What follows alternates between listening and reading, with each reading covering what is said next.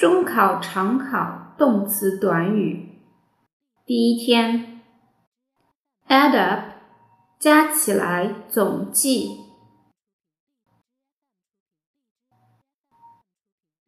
agree to，同意。agree with，赞同，同意。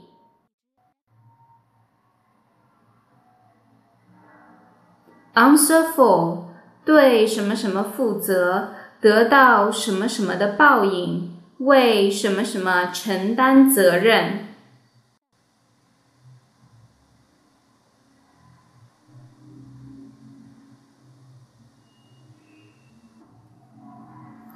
Answer the telephone 接电话。Arrive at arrive in 到达。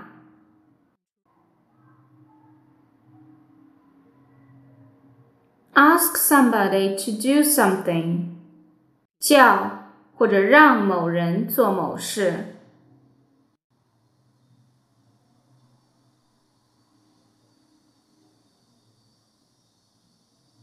Ask for，请求、要求。